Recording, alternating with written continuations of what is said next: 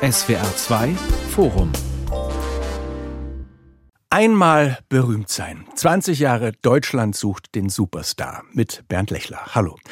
Im November 2002 lief die erste Folge der ersten Staffel von DSDS mit hoffnungsvollen GesangsamateurInnen und einer Jury um den unflätigen Dieter Bohlen, hervorgegangen aus der englischen Show Pop Idol, von der es zahlreiche Ableger gab, europäische von Portugal bis Kroatien und weltweit in den USA und Lateinamerika genauso wie in Indien oder in arabischen Ländern. Andere Castingshows von Star Search bis The Voice folgten, auch nicht musikalische natürlich, wie Germany's Next Topmodel. Und dann kann man sich schon fragen, warum begeben sich junge Menschen in diesen Casting-Zirkus und riskieren eine Blamage vor einem Millionenpublikum? Was wiederum fasziniert das Publikum an solchen Wettbewerben? Welche Botschaften werden da transportiert? Und was verbindet die Castingshows vielleicht mit neueren Aufmerksamkeitsbörsen wie TikTok oder Instagram? Darüber diskutieren heute im SWR2 Forum die Münchner Medienwissenschaftlerin Dr. Maya Götz. Sie leitet das Internationale Zentralinstitut für das Jugend- und Bildungsfernsehen, das dem Bayerischen Rundfunk untersteht. Nikolas Ruth ist Professor für digitale Kommunikation in der Musik- und Entertainmentindustrie an der Hochschule für Musik und Theater München. Und Anja Rützel schreibt als Journalistin unter anderem für den Spiegel, vor allem über Fernsehformate. Castingshows gelten als Unterform des Reality-TV. Frau Rützel, das ja schon seit Big Brother und bis hin zum Dschungelcamp vielen grundsätzlich als Trash gilt, als niveaulose Unterhaltung. Was fasziniert Sie als Journalistin da immer dran? Also es klingt immer so ein bisschen bitter, aber es ist tatsächlich so, dass mir, je mehr ich Trash-Fernsehen professionell anschaue, desto weniger Menschenkontakt, also echten Menschenkontakt brauche ich. Und ich habe jetzt keine Sozialphobie oder sowas, aber ich habe schon relativ früh gemerkt, wenn so Termine anstanden wie Klassentreffen oder so, dass ich mir dachte, ja, hingehen möchte ich nicht, aber ich würde gern sehen, was dort passiert. Und da hätte ich mir gern so einen Livestream manchmal gewünscht. Und da kommt jetzt Trash-Fernsehen in seiner reinsten Form für mich eigentlich am nächsten dran. 20 Jahre Deutschland sucht den Superstar, wie gesagt. Und es geht ja auch weiter. Fürs nächste Jahr ist schon eine neue Staffel angekündigt. Wobei die Zeit der Traumquoten eine Weile zurückliegt. Nutzt sich so ein Format eben ab, Herr Professor Rutz? Oder waren die Nullerjahre einfach eine andere Zeit und die Publikumserwartungen andere, als das so wahnsinnig im Trend lag? Also ich glaube, da sind verschiedene Faktoren, die reinspielen. Also zum einen damals war es natürlich neu, das kannte man nicht. Wir hatten da gerade Big Brother hinter uns ähm, und so ein erstes großes prototypisches Reality-Format. Und dann ging es halt eben um Musik, irgendwas, was uns alle im Alltag ähm, berührt. Und deswegen war das am Anfang natürlich aufregend, spannend, ähm, spannende Figuren. Und ja, es hat in letzter Zeit abgenommen. Mal gucken, was jetzt die letzte und zwanzigste Staffel ähm, nächstes Jahr noch so bringen kann. Frau Dr. Götz, Sie haben sich viel mit der Wirkung von Fernsehinhalten auf Kinder und Jugendliche befasst, die ja hier auch Zielgruppe sind. Wir kommen da noch im Detail drauf, aber vielleicht ganz kurz zum Einstieg. Was macht dieses Format Castingshow so attraktiv? Es hat einen ganz hohen Gebrauchswert. Also zum einen ähm, findet eine Form von Identifikation statt. Man hat seine Lieblingsprotagonistinnen. Äh, ähm, es ist eine tolle Show. Und gleichzeitig schützt es ein bisschen vor dem, sich selber zu blamieren. Denn was die Kinder und Jugendlichen oft machen, ist sich in die Position der Jury hineinversetzen und dann eben zu urteilen. Und das so ein, ähm, gibt einem selber ein gutes Gefühl, weil man guckt auf andere runter, ist aber gleichzeitig nicht wirklich gefährdet. Das heißt, es geht nicht nur um Talent, es geht auch um den Mangel daran. Schaut man dann auch aus Schadenfreude oder aus, aus Lust an der Blamage? Ja, das auch. Also dieses Moment von, ähm, also ich kann ja auch nicht gut singen, aber der ist ja noch viel schlechter. Das gibt einfach so einen kleinen Boost fürs Selbstbewusstsein. Ähm, Schadenfreude an sich, es ist mehr ein Fremdschämen, mhm. was oft vorkommt. Äh, und in einigen Ausnahmefällen wurde der Charakter dann so typisiert, dass man wirklich dann sich freut, dass er nun endlich ausscheidet. Was auch noch hinzukommt, ist ja, dass ähm, eine wichtige Funktion die Anschlusskommunikation ist oder überhaupt die soziale Kommunikation. Also wenn man das zu Hause gucken kann mit der Familie und dann eben auch mit als Juror sozusagen zu Hause vor dem Bildschirm äh, mitbewertet, das ist natürlich gut. Und dann am nächsten Tag am Schulhof ähm, darüber zu sprechen. Und das sind natürlich alle Sachen, die so in die Richtung Schadenfreude gehen. Etwas, worüber man sich auch stark emotional danach austauschen kann. Ich glaube auch, dass so jemand wie Alexander Klavs, der ja der Sieger der ersten Staffel war, der ja so, ich würde mal sagen, ein guter, solider Sänger ist, würde ich mal freundlich sagen, ähm, der strahlt natürlich umso heller, wenn man dann noch einen Daniel Kübelböck hat, der eben eher kein so im klassischen Sinne äh, guter Sänger ist. Und sich über den dann zu erheben, ähm, lässt den anderen vielleicht noch ein bisschen höher auf dem Podest erscheinen, den man vielleicht ohne so eine Gegenfigur gar nicht so toll gefunden hätte. In den Kontext passt vielleicht auch, dass es RTL ja letztes Jahr mit Florian Silbereisen statt Dieter Bohlen als Jurychef probiert hat, also mit mehr Empathie statt Menschenverachtung. Dieses Jahr kam Bohlen zurück, weil dieses nettere DSDS offenbar nicht zieht. Warum? Es ist ganz schlimm. Also ich finde es auch wirklich richtig, richtig tragisch. Ich habe, also ich fand DSDS jetzt schon lange nicht mehr interessant, habe mir aber natürlich die Silbereisen-Version angeguckt und war ganz, ähm, nee, es stimmt nicht, wenn ich sage, ich war ganz bewegt, aber ich war doch ein bisschen gerührt, dass er endlich mal gesagt hat, wenn so diese typischen Krähensänger kamen, wo, wo man sagt, warum stehen die denn jetzt da? Wieso? Das ist ja die klassische Reaktion, ist, ist immer, dass man sagt, wieso hat denen keiner gesagt, keine gute Idee aus ihrem näheren Umfeld? Und dann hat Silbereisen gesagt, Hör nicht auf deine Freunde, die dir das gesagt haben. Das sind keine Freunde. Distanzier dich von denen, die kannst du nicht brauchen. Und da dachte ich, das ist mal ein Rat fürs Leben. Also sonst lernt man da ja nicht so viel fürs Leben, glaube ich. Aber das war so warmherzig. Und ich fand es jetzt nicht wahnsinnig interessant, weil ich glaube, die Sendung glaubt sich ja selber nicht mehr, dass wirklich ein Superstar gesucht wird. Und wie sollen es dann die Zuschauer glauben? Aber es war, ähm, es war zumindest ein bisschen würdevoller. Also man musste sich nicht die ganze Zeit so schon wie ein Schrimp zusammenkrümmen und dann jetzt kommt gleich die Keule. Aber es gibt auf jeden Fall, das äh, gibt sich aus all dem, was wir gerade schon besprechen, halt schon der Fallhöhe für die Teilnehmer. Ist die real oder ist die behauptet und inszeniert? Kommt immer drauf an. Also es gibt einige, wir haben ja unter anderem auch ehemalige äh, Teilnehmer von Castingshows, unter anderem DSDS, äh, interviewt. Und da ist es zum Teil so, dass wenn das Profis sind, die geben sich in die Rolle rein und tun so und tun dann hinterher auch so wie, ach, ich habe so viel. Also für die ist das wirklich ein ganz normaler Casting-Tag, an dem sie sich für bestimmte Sendungen oder das Dschungelcamp beworben haben. Sie meinen mit Profis welche, die das einfach regelmäßig machen? Ja, das ist das eine, die dann eben wirklich spielen diese Rolle, aber es gibt eben auch die, die wirklich so sind. Ähm, was dann zum Teil einfach ganz tragisch ist, dass sie da reingehen und glauben, sie sind wirklich die Beste. Jeder erzählt ihnen auch, dass sie richtig, richtig gut sind, inszeniert sie in extrem unwürdiger Form. Ähm, und erstmal währenddessen haben sie noch ein gutes Gefühl, wenn sie dann aber nach Hause kommen und jeder hat es gesehen, dann wird es wirklich schwierig. Ich mag ja noch die Abgeklärten, also so die dritte Variante. Ich habe neulich äh, die Freude gehabt, ein Interview zu führen mit Cosimo, äh, dem Checker vom Neckar. Ich weiß nicht, wer ihn kennt. Ich hoffe immer, es kennt ihn noch jemand außer mir. Der ist so in den Nullerjahren war der so, also Mitte der Nullerjahre war der so serieller Kandidat, sag ich mal. Der hat es immer versemmelt in den äh, Castings, weil es war einfach komplett sinnlos, das Unterfangen. Aber er war halt so exzentrisch, kam dann mal als Elvis, mal im Spider-Man-Kostüm und dann war er so klassisches Futter. Ne? Und hat nicht gut gesungen, wurde hinterher wahnsinnig verspottet.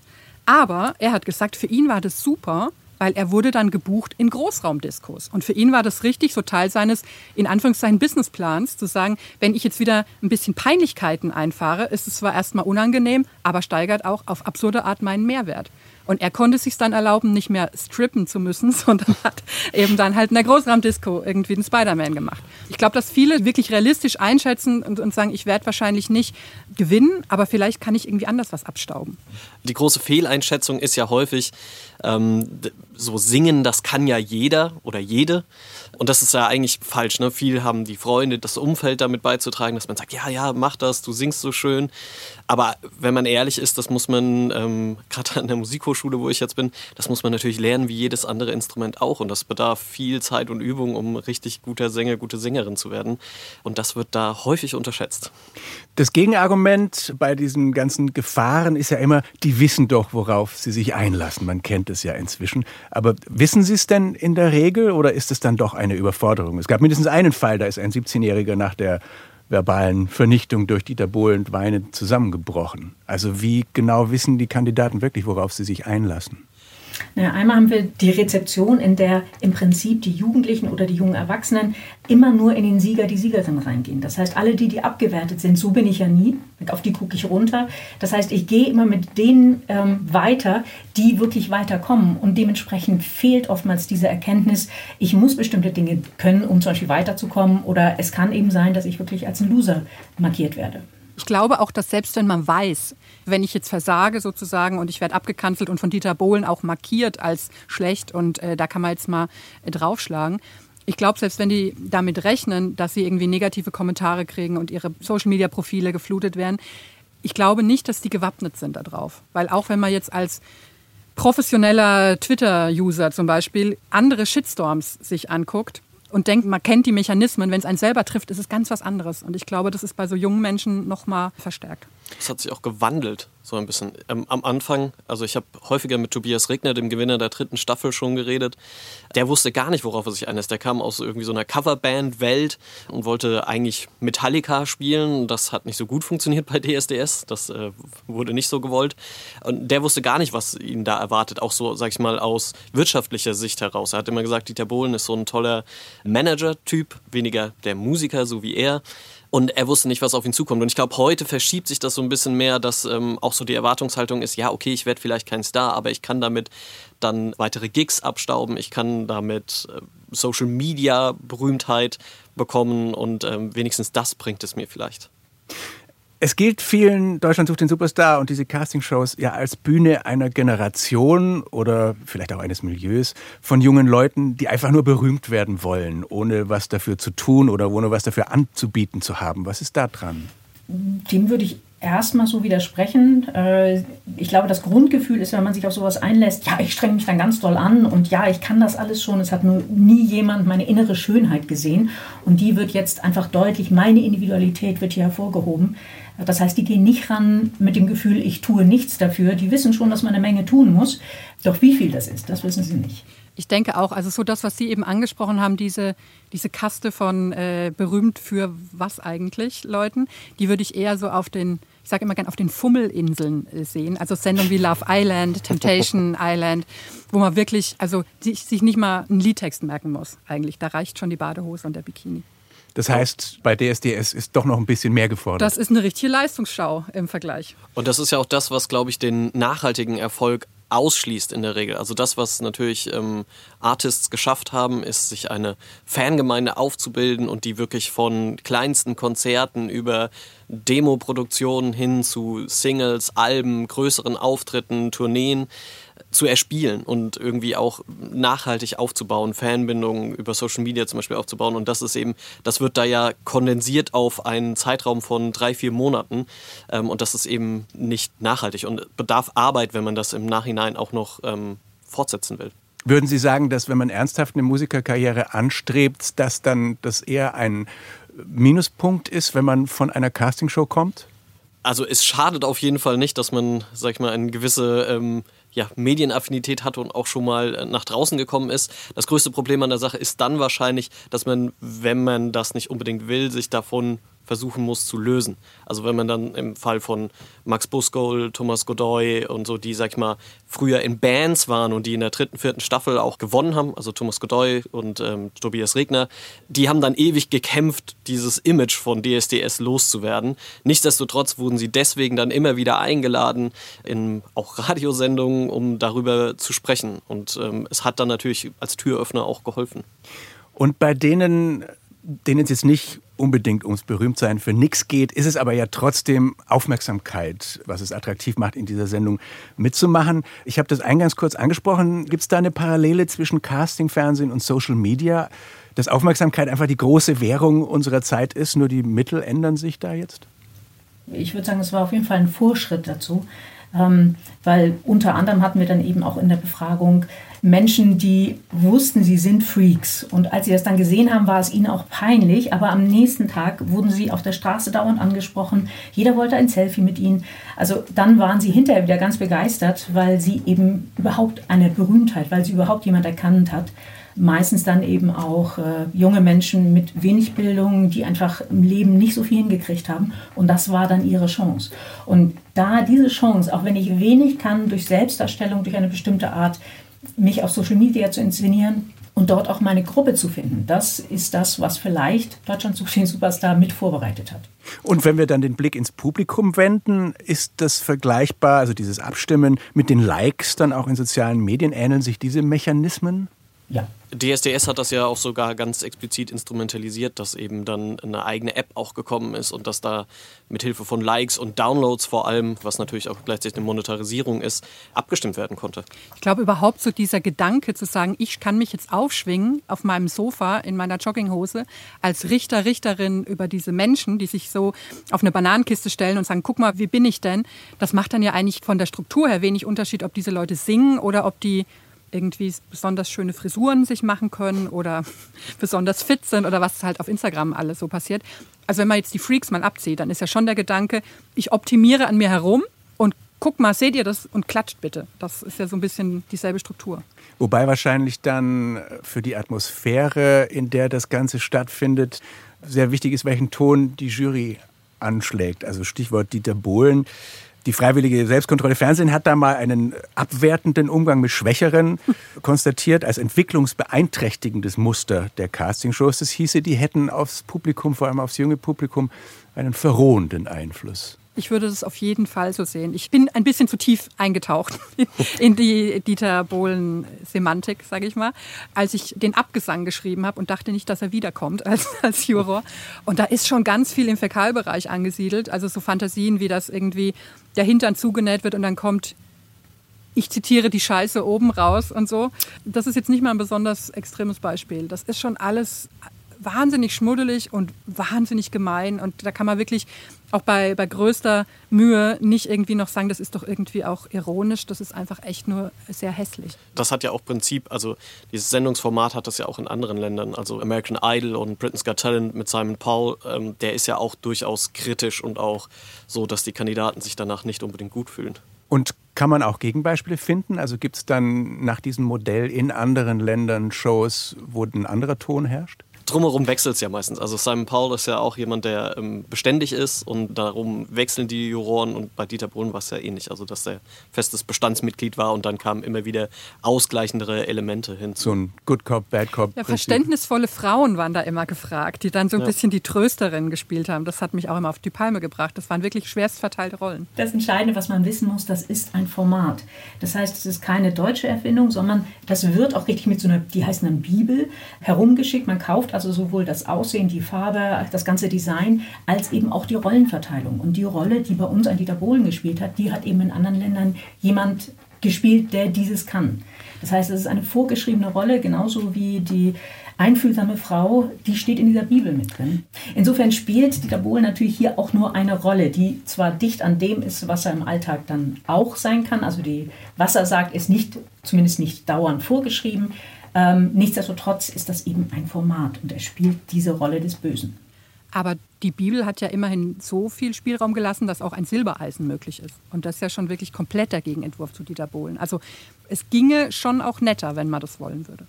Um nochmal zu erklären, wie so eine Castingshow funktioniert und nachdem wir zwei Medienwissenschaftler in der Runde haben, mir ist im Vorfeld immer wieder dieser Begriff der parasozialen Interaktion begegnet. Kann mir jemand ganz kurz erklären, weil das scheint sehr entscheidend zu sein, was da vor sich geht? Also das ist ein Konzept, das so auf die 50er Jahre zurückgeht, wo tatsächlich Medienwissenschaftler damals festgestellt haben, dass Menschen mit dem Fernseher oder dem Radio zum Beispiel interagieren und dass das eben keine echte soziale Interaktion ist, weil es eben einseitig ist. Also der hm, Fernseher antwortet ja nicht, wenn man dann darauf reagiert und haben das eben parasozial getauft. Das kennen wir auch irgendwie alle. Man, damals hat man sich vielleicht sogar abends für die Nachrichten hübsch gemacht, wenn man sich vor den Fernseher gesetzt hat. Oder man reagiert darauf, man grüßt zurück, wenn der Nachrichtensprecher oder die Sprecherin einen angesprochen hat. Bei DSDS wäre es zum Beispiel, dass man wirklich äh, bei einer Entscheidung, mit der man nicht d'accord geht, ähm, reagiert reagiert und sagt, oh nein, so geht das überhaupt nicht, was macht der Bohlen denn da schon wieder? Und das wäre eben quasi diese parasoziale Interaktion. Und normalerweise ist es so, dass wenn sich das verstärkt, je häufiger wir parasozial interagieren mit dem Mediencharakter, können wir auch eine parasoziale Beziehung aufbauen. Also dass wir irgendwie so eine gewisse, nicht wirklich soziale Freundschaft, Beziehung mit einer Person aufbilden. Kann das auch was Bestärkendes haben?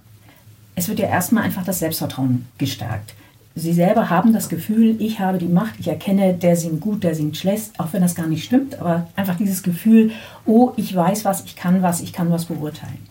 Und dann, ähm, was passiert, ist, sie gehen halt, es in Form von Identifikation, also auch eine parasoziale Beziehung, sie gehen praktisch mit dem äh, jungen Menschen in der Show mit, lernen mit ihm, lernen, was muss ich tun, um gut anzukommen. Also wirklich so, ein, so eine Art von informelles Lernen, was da stattfindet. Rein faktisch lernen sie natürlich nur, wie passe ich mich an die Urteile der Jury an.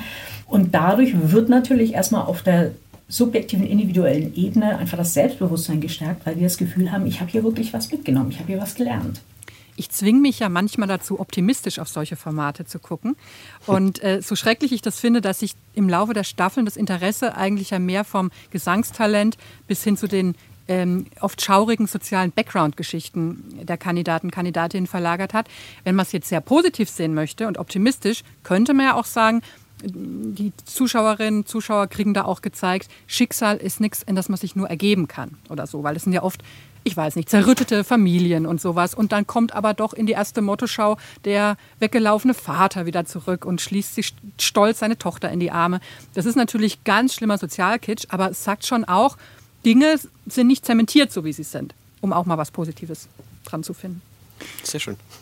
Einmal berühmt sein. 20 Jahre Deutschland sucht den Superstar. Das ist unser Thema heute im SWR2 Forum mit Dr. Maya Götz, Medienwissenschaftlerin vom Internationalen Zentrum für das Jugend- und Bildungsfernsehen, Professor Nikolaus Ruth von der Hochschule für Musik und Theater München sowie der Journalistin Anja Rützel, die viel über das sogenannte Trash-Fernsehen und eben auch Castingshows schreibt. Wenn wir ein bisschen zurückgucken in die Fernsehgeschichte, es gab auch viel früher schon Casting-Formate. Lange den Talentschuppen, Ende der 80er etwa die Rudi Carell Show, beides in der ARD. Sind das vergleichbare Formate oder war das noch ganz was anderes? Ich glaube, da gab es einfach ein Raster, das dafür gesorgt hat, dass es nicht diese Peinlichkeitselemente gab, sondern wer da aufgetreten ist, hatte doch, also soweit ich mich jetzt dunkel erinnere, das war ja schon so ein Qualitätssiegel. Also das war jetzt nicht so, dass da komplette Schrägvögel irgendwie da noch rangekarrt wurden, damit man zwischendurch schön lachen kann, bevor wir dann wieder der Nächste zum hundertsten Mal Beyoncé singt. Also ich glaube, die Castingshow soll tatsächlich das darlegen, was, sag ich mal, vor allem auch in Amerika viel normaler ist, also dass Popstars gecastet werden, also von Anfang an in einer Talentschmiede entdeckt, aufgebaut und dann herausgebracht werden. Also dieser Prozess wurde dargelegt, während es in älteren Formaten schon eher so ein Gesangs- oder ein Songwettbewerb war, also ein, ein Wettstreit mit Stars, die schon da waren im Prinzip. Und Wettstreit an sich ist natürlich etwas, was ähm, schon immer in den Medien super funktioniert. Vom ESC im Sportbereich. Wir schauen einfach gerne so Wettkämpfe. Und der Beginn dieses Trends jetzt in den 2000er Jahren fällt aber auch zusammen interessanterweise mit der Absatzkrise der Musikindustrie. War denn so eine Sendung wie Deutschland sucht den Superstar auch erstmal ein Versuch der Labels, umsatzfördernden Nachwuchs zu etablieren? Klar war das ein Versuch und das hat auch da mm, in dem Moment natürlich Absatz gebracht und nicht umsonst haben sich dann die Plattenfirmen ja auch da ähm, so positioniert, dass sie die Shows mitgestaltet haben und da wurden viele Hebel eingesetzt. Nicht nur, dass eben dann neue Stars generiert wurden, sondern auch die Juroren und Jurorinnen wurden natürlich positioniert. Ähm, gerade bei The Voice of Germany war es sehr extrem, dass man immer gesehen hat, wer da gerade in der Jury saß, hat ein neues Album rausgebracht, eine Tournee geplant. Das wurde verwendet. Dann haben natürlich die ähm, Plattenfirmen, Verlage den ganzen Backkatalog angeboten. Das bedeutet, alle Songs, die schon produziert wurden, haben dann wieder Airtime bekommen, wurden wieder ausgestrahlt, auch alte Sachen. Also es war schon eine Plattform, mit der man auch bestehenden Stars nochmal einen großen Medienauftritt geben konnte. Interessanter Aspekt, also weil die Kandidaten in einer Sendung wie DSDS eben Sachen aus dem Katalog der Plattenfirmen genau. performen. Es gibt natürlich dann eben auch andere Formate. The Voice of Germany von Pro7 und Sat1 galt immer als vielleicht seriöser als Deutschland sucht den Superstar. Da saßen und sitzen dann auch echte Popstars wie Nena und Mark Forster oder zwei von den Fantastischen Vier in der Jury, die als Coaches mit ihren Schützlingen auch selber im Wettbewerb stehen. Ist das ganz was anderes oder funktioniert The Voice letztlich wie DSDS und es sind halt Castingshows? Also ich glaube, das ist am Anfang ja so auch als Gegenentwurf entstanden. Also es gibt ja bei The Voice of Germany diese Blind Auditions, also dass die Juroren, Jurorinnen nicht sehen, wer da singt, da es um wirklich The Voice, also die Stimme gehen soll. Und da sollte natürlich der Fokus auf die Musik und den Gesang gelegt werden und eben so eine gewisse Authentizität transportiert werden, während es bei DSDS, wie gesagt, um die Offenlegung von diesem Casting-Prozess geht. Dass es dann bei The Voice im weiteren Verlauf dann auch um so Wettbewerbscharakter. Ne? Die müssen dann in den Battles gegeneinander antreten, Live-Shows müssen sich präsentieren ähm, und sie werden gezeigt, wie sie trainieren mit den Coaches und so. Das ist dann schon auch wieder ein ähnlicher Prozess, würde ich sagen, aber ist natürlich ein bisschen anders geartet. Auch viel mit Instrumenten. Das fand ich immer spannend, dass bei The Voice sehr viel mit Band gemacht wurde. Also da hat eine Liveband im Studio gespielt, nicht eben aus der Dose wie bei DSDS. Und dass eben auch ähm, dann bei diesen Coachings immer jemand mit Instrument da saß und dann das Musikalische ein bisschen mehr in Szene gesetzt wurde. Was ich interessant fand an The Voice, war, dass so eine Umkehrung der Machtverhältnisse auch stattfindet. Weil klar, zuerst bewertet die Jury, drehe ich mich um oder nicht, finde ich denjenigen interessant, der das singt. Aber dann, wenn genug das interessant finden, dann hat der Kandidat oder die Kandidatin die Chance auszuwählen, zu wem gehe ich ins Team und wen finde ich gut genug. Und dann kam ja die Situation, das ist ja auch so ein Running Gag-Element bei The Voice, dass dann die Coaches untereinander sich so betteln und sich so gegenseitig schlecht machen vor jemanden, den sie unbedingt im Team haben wollen. Und das ist natürlich, finde ich, beim Zuschauen viel, viel angenehmer, wenn nicht der Juror sagt, dich will ich oder dich will ich nicht, sondern der auf der Bühne hat äh, in dem Moment die Macht. Das fand ich irgendwie ganz wohltuend im Kontrast. Und gleichzeitig ist wichtig zu sehen, es geht natürlich auch hier nicht wirklich um die KandidatInnen, sondern um die JurorInnen. Das heißt, die Frage eben, ähm, oder das, was dort passiert ist, die können sich nochmal ganz anders positionieren, die können sich als Individuum darstellen und damit natürlich auch ihre Musik nochmal ganz anders am Markt unterbringen. Und was ansonsten nochmal die Rolle der KandidatInnen ähm, in dem Format betrifft, das ja ein Reality-Format ist, das heißt, das verspricht uns, dass wir echte Menschen sehen. Ähm, wie echt sind die denn dann, äh, um das nochmal anzusprechen? Also wie sehr dürfen die sich selbst inszenieren? Man darf sich ja inszenieren, das gehört ja zu einem Auftritt. Und wie sehr wird ihnen eine Rolle aufgezwungen? Also die ehemaligen Kandidatinnen, die wir befragt haben, die hatten schon das Gefühl, sie werden in eine bestimmte Rolle gedrängt. Also es war dann klar, sie kriegen den ähm, Stil, sie werden auch entsprechend zurechtgemacht. Es ist nicht ganz so krass wie bei DSDS, wo ja zum Teil dann äh, die Klamotten einfach nochmal kürzer gemacht wurden, der Rock. Oder die müssen einfach alles annehmen, was passiert. Das steht auch genau so in den Verträgen drin. Bei The Voice ist es ein bisschen harmlos, aber nichtsdestotrotz, gerade weil das dann eben auch äh, sich professionell fühlende MusikerInnen waren, fühlten sich in eine Rolle gedrängt und brauchten auch eine Zeit lang, um danach wieder sich selber zu finden. Das ist ja auch so die, die grundlegende Erzählung, wenn man so möchte, von so einer Art von Fernsehformat. Also da ist ja DSDS und, und Germany's Next Topmodel äh, geben sich ja wenig. Das sagt ja als Moral, als unterliegende Moral, verhalte dich so, wie man dir rät, wie Leute mit Macht dir raten und dann flutschst du gut durch. Das ist ja so diese Erzählung. Und man sieht es ja allein schon daran, dass so milde rebellische Typen wie Max Buskohl der Name fiel ja auch schon, dass die dann bei DSDS nicht wirklich glücklich werden können, beziehungsweise der ist ja sogar auch früher entweder ausgestiegen, wie er sagt, oder rausgeworfen worden, wie RTL sagt, weil der fand, ich habe doch schon eine Band. Ich muss doch hinterher, falls ich gewinne, gar nicht meine Siegessingle mit dem Dieter Bohlen und seinem Keyboard aufnehmen, sondern das können doch hier meine echten, authentischen Musikbuddies machen. Und dass so jemand da nicht glücklich werden kann, zeigt natürlich, wie eingeschränkt das Feld von Kandidatinnen, Kandidaten ist, für die sowas funktioniert. Es gibt auch wissenschaftliche Untersuchungen der Jury, Kommentare bei Deutschland sucht den Superstar und auch anderen Castingshows, wonach in der Tat Individualität oder Originalität selten gelobt oder, oder angesprochen wird. Aber ist es nicht gerade das, was wahre Superstars bräuchten, also Unverwechselbarkeit? Ich glaube, es fängt ja schon bei der Liedauswahl an. Also es ist ja, wenn, wenn irgendwie hier die Castingsituation ist und jemand kommt schon mit der eigenen Gitarre rein, hat man das Gefühl, dann geht bei Dieter Bohlen schon das Messer so halb auf. Und wenn der dann noch sagt, ich habe einen eigenen Song mitgebracht, dann muss hinterher immer noch was von, weiß ich nicht, äh, Alicia Keys oder so als Gegentest äh, vorgelegt werden.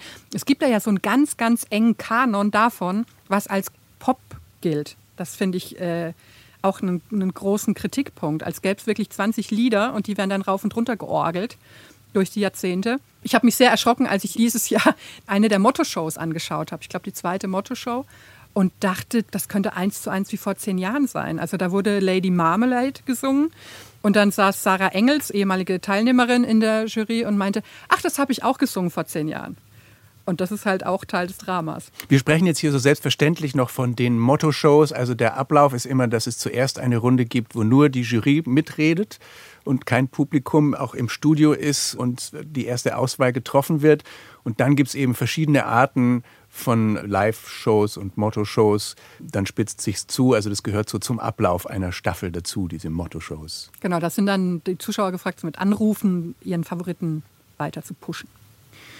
Welcher Begriff von Popmusik liegt denn der Show zugrunde, da Sie das gerade ansprechen? Wie würden Sie das beschreiben, Herr Huth? Also ähm, da kann man natürlich auch hervorragend drüber streiten, aber ich finde es eigentlich äh, von der Idee her ein sehr ehrlicher Popbegriff. Also wie gesagt, dieses ganze Casting, ähm, das eben so die Mechanismen offenlegt. Wir haben ja über Originalität, auch gerade Kreativität schon mal gesprochen. Es sind ja die Plattenfirmen, die da suchen, klassischerweise Labels, davon sprechen wir ja. Und die suchen ja im Prinzip die ja, Leistungsschutzberechtigten, wie man jetzt im deutschen Recht sagen würde. Also die, die die Leistung erbringen und äh, im Prinzip auch die ausführenden Kräfte sein können. Also auch in Amerika, Jennifer Lopez oder sowas, eine Art, die kriegt die Songs geschrieben und performt die dann. Und da kann man auch kreativ sein und originell sein, wie man sich auch selber präsentiert und wie man singt und wie man Songs interpretiert. Keine Frage. Aber das ist für mich dann auch eher Pop. Und alles, was in die Richtung handgemacht geht und wo zum Beispiel auch der Verlag viel mehr daran interessiert wäre, die, die Urheber tatsächlich.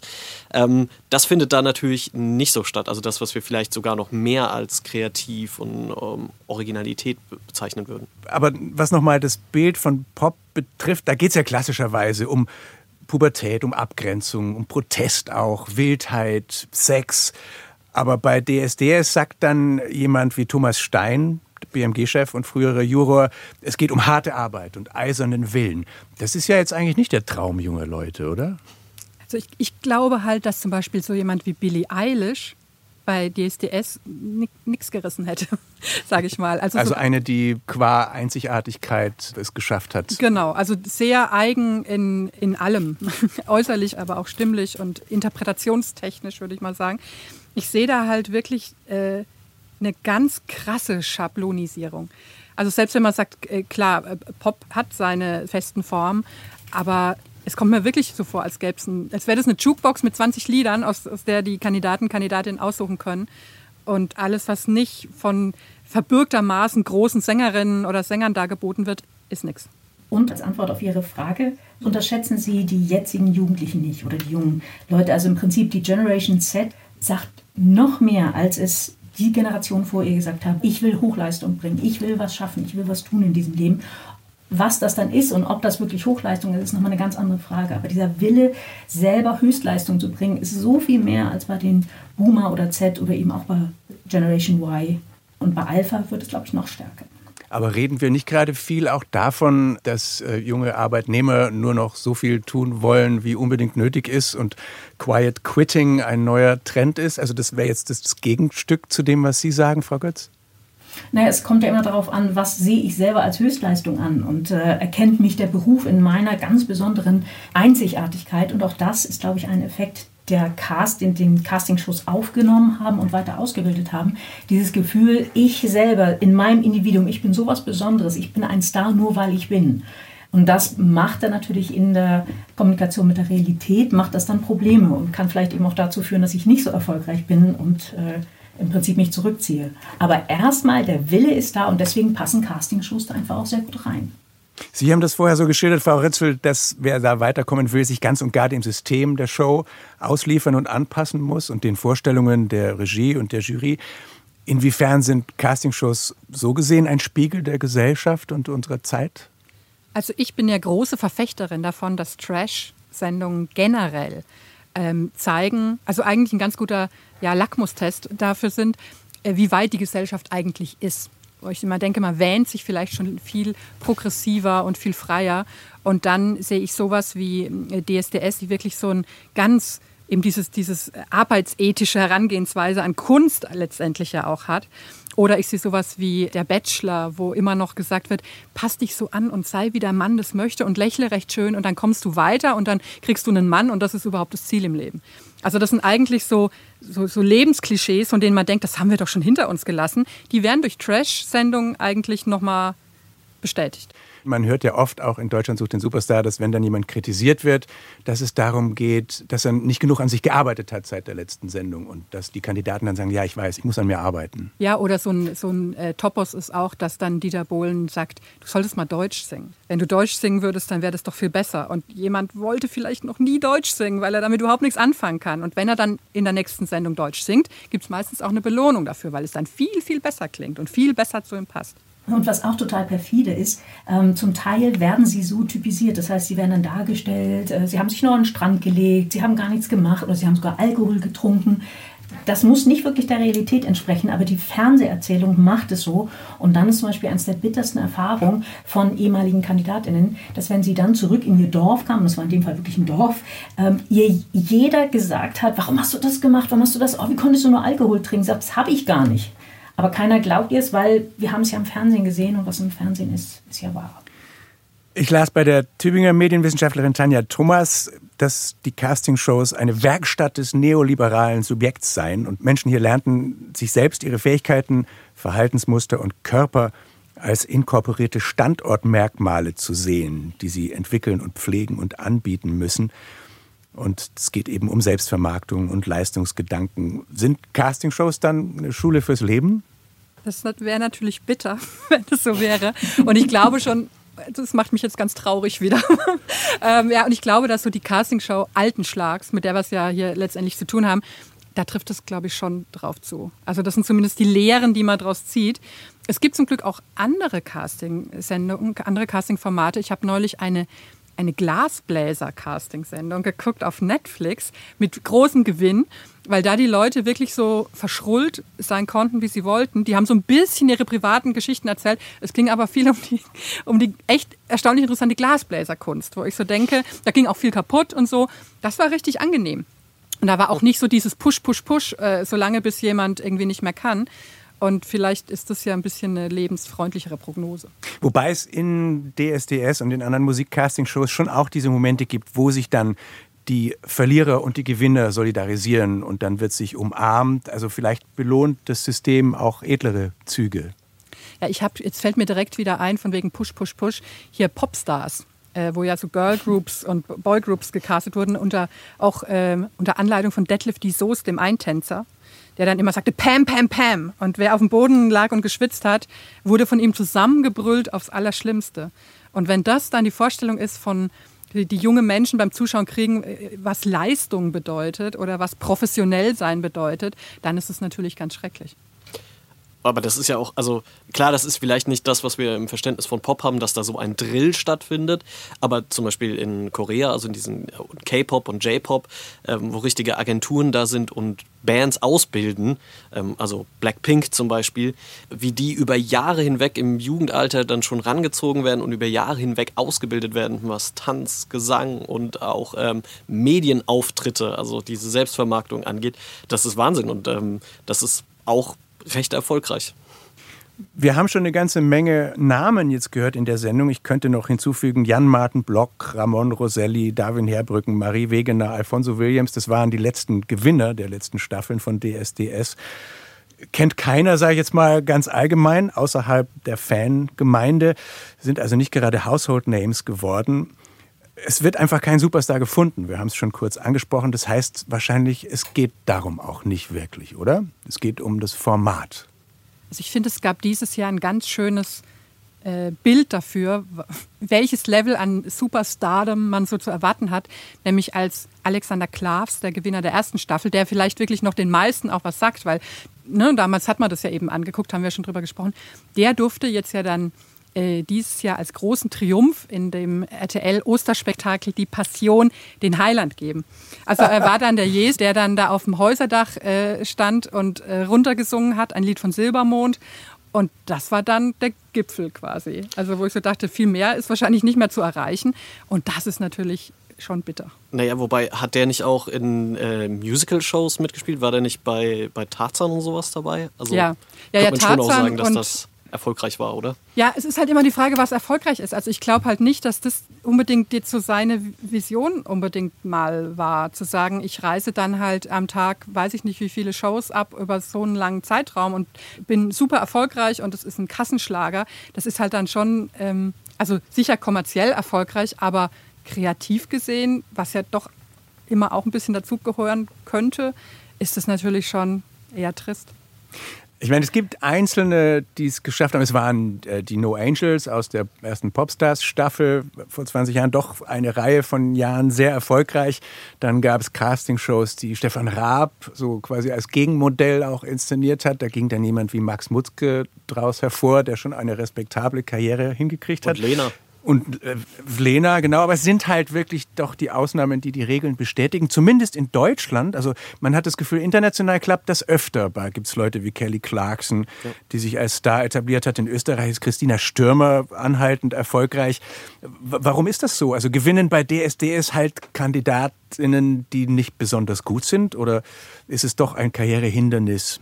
Also ich glaube, da spielen auch wieder mehrere Faktoren eine Rolle. Und ich finde, ähm, das, was ich vorhin auch schon mal angesprochen habe, in Amerika ist ja dieser Casting-Prozess oder jetzt eben, wie gesagt, in asiatischen Ländern viel mehr offengelegt und gehört dazu zum Star-Sein, dass da vorher eben so dieser Casting-Prozess passiert ist. Und in Deutschland haben wir immer eher noch so ein bisschen das, oder ist so mein Gefühl immer, da das ähm, Casting ist immer noch so ein bisschen verpönt und man will lieber den echten Star dann da haben. Und ähm, während in unseren Studien war es am Anfang so, dass äh, wir auch gesehen haben, Anfang der Nullerjahre, dass viele Leute mehrere Nutzungsmotive hatten. Also warum hat man das geguckt? Naja, man will sich darüber informieren, man will diesen Wettbewerb sehen, man will natürlich auch unterhalten werden und man will gucken, wie sich da ein Star entwickelt oder ähm, entsteht. Und mittlerweile ist es, glaube ich, der reine Unterhaltungswert einfach zu, zu beobachten. Und da glaubt keiner, also die wen, weniger Menschen glauben mittlerweile daran, dass da wirklich ein Star rauskommt. Wäre eine erfolgreiche Castingshow denkbar, die interessante Gewinner hervorbringt oder gehen Originalität und Castingverfahren einfach nicht zusammen? Ich warte ja immer, ähm, also bei DSF, DSDS habe ich aufgegeben, muss ich sagen. Das habe ich verloren gegeben, das muss jetzt auch mal ein Ende finden. Ich warte immer darauf, dass Germany's Next Topmodel eine ganz unerwartet gute Wendung nimmt. Also das ist vielleicht auch wieder sehr optimistisch gedacht. Aber sozusagen vielleicht ähm, müsste so einige, vielleicht auch größere Stellschrauben drehen, aber sozusagen einfach mal ein bisschen einfach mal ein bisschen weniger Verachtung für die Teilnehmenden wäre mal so ein erster Schritt. Und dann glaube ich, es gibt doch so interessante Dinge. Gerade das Modelleben ist doch auch wahnsinnig interessant. Es ist aber halt nur sehr langweilig, wird sehr langweilig dargestellt. Und jede Instagram-Story von, von erfolgreichen Models ist halt interessanter als, als diese Sendung. Und ich glaube, das ist auch die Konkurrenz, an der man sich so ein bisschen messen lassen muss. Weil auch wenn Instagram nicht das echte Leben ist, ist es doch das echtere Leben vielleicht als so eine klassische Castingsendung. Genau, also wir haben früher in den Untersuchungen wollten wir immer sehen, ob das der Alternativentwurf zum Plattenvertrag ist. Also will ich entweder einen Plattenvertrag oder ein DSDS-Casting gewinnen, ähm, dass das so eine Zukunftsperspektive auch für Jugendliche war. Und ich glaube, das hat sich verschoben. Bei den ganzen Casting-Formaten ist jetzt, glaube ich, eher auch danach der Social-Media-Fame das, was relevant sein kann. Und das passt auch gut. Also gerade auf TikTok haben wir ja so eine ähm, Bedroom-Culture, wird das häufig im äh, amerikanischen Raum genannt, in der Forschung, dass man eben preisgibt, wie es hinter den Kulissen ist, wie es bei bei sich zu Hause aussieht. Ähm, und das wird ja immer mehr auch natürlich dargestellt bei den Castingshows. Und ich glaube auch, dass wir nicht von einem Musiksuperstar reden können, der am Ende bei DSDS und sowas rauskommt. Wenn, dann wird es eher so in diesem, ja, im, im durch Medien tingeln, Ballermann äh, oder eben Social Media einen, einen Star geben. Oder Sommerhaus der Stars. Das ist ja auch zum Auffangbecken geworden für gescheiterte DSDS-Existenz. Und Mario Basler, ja. Aber jetzt haben wir schon zwei äh, Schlusswörter oder Schlussworte fast gehört. Dann frage ich Sie auch noch, äh, Frau Götz, äh, wie sehen Sie das? Ist die Ära der Castingshows zu Ende? Kommt da jetzt was Neues oder geht das noch weiter? Ich meine, es sind ja Staffeln geplant. Naja, erstmal ist es einfach ein Irrtum zu glauben, nur weil die Sendung Deutschland sucht den Superstar oder Germany's Next Topmodel heißt, dass es wirklich darum geht. Darum geht es nicht. Es geht darum, eine gute Show abzuliefern möglichst viel Gebrauchswert, dass die Menschen einfach vor dem Fernseher sich amüsiert fühlen, sich selber hochheben können. Ähm, und gerade was die SDS jetzt eigentlich die letzten Jahre vor allen Dingen war, ist einfach eine gute Show, so ein bisschen wie, äh, kennen Sie noch aus dem DDR-Fernsehen, ein Kessel Buntes? So, also diese Richtung, äh, schöne Tänzerinnen, schöne Tänzer, die herumgehen, eine schön gemachte Show, die einfach unterhalten am Samstagabend ist. Und die nach wie vor auch ihre KandidatInnen findet. Es sind ja inzwischen Hunderttausende, die sich beworben haben und wohl auch weiterhin bewerben. Also ihre Kandidatin wird es immer finden. Denn einfach, wir leben in einer Zeit, wo Aufmerksamkeit und Öffentlichkeit einfach ein ganz hohes Gut ist. Und gerade wenn Menschen sich als nicht so erfolgreich bisher erlebt haben und das Gefühl haben, hier kann ich aber einfach ein Gesicht bekommen, hier, kann, hier werde ich endlich wirklich erkannt in meinem Wert, ähm, dann gehen sie zu diesen Castingshows und ein Stück weit kriegen sie auch das, was sie haben wollen. Einmal berühmt sein. 20 Jahre Deutschland sucht den Superstar. Das war das Thema heute im SWR2 Forum. Es diskutierten Dr. Maya Götz vom Internationalen Zentralinstitut für das Jugend- und Bildungsfernsehen, Nikolaus Ruth, Professor für digitale Kommunikation in der Musik- und Entertainmentindustrie an der Hochschule für Musik und Theater München, sowie Anja Rützel, Journalistin und Autorin unter anderem für den Spiegel. Ganz herzlichen Dank an die Runde. Ich bin Bernd Lechler. Tschüss.